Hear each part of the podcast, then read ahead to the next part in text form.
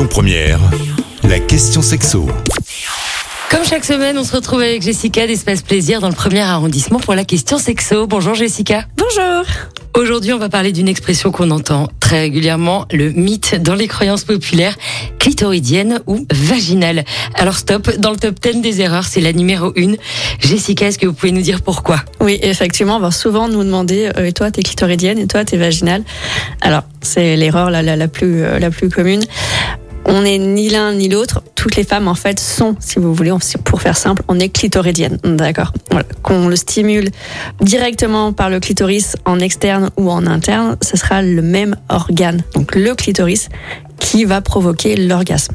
Si vous voulez, il y a un seul orgasme, mais plein de manières de l'atteindre. C'est tout bête, à l'état fœtal, en fait, euh, tout est rassemblé. Voilà, que ce soit vraiment euh, de l'anus euh, au vagin, à la vessie, quand voilà, ça va se développer et qu'on devient une fille ou un garçon, effectivement, ça va un peu se séparer, mais finalement, tout est relié au clitoris. Donc, ce qu'on voit en externe, c'est le gland du clitoris.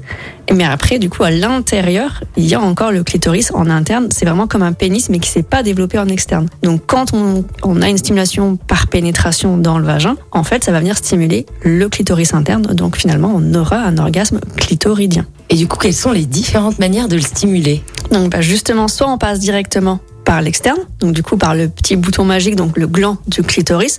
Donc là, soit par euh, des caresses, soit par un cunilingus, soit par vibration avec des jouets ou même encore de la succion, parce qu'il y a encore des jouets qui ne font pas la vibration mais de la succion.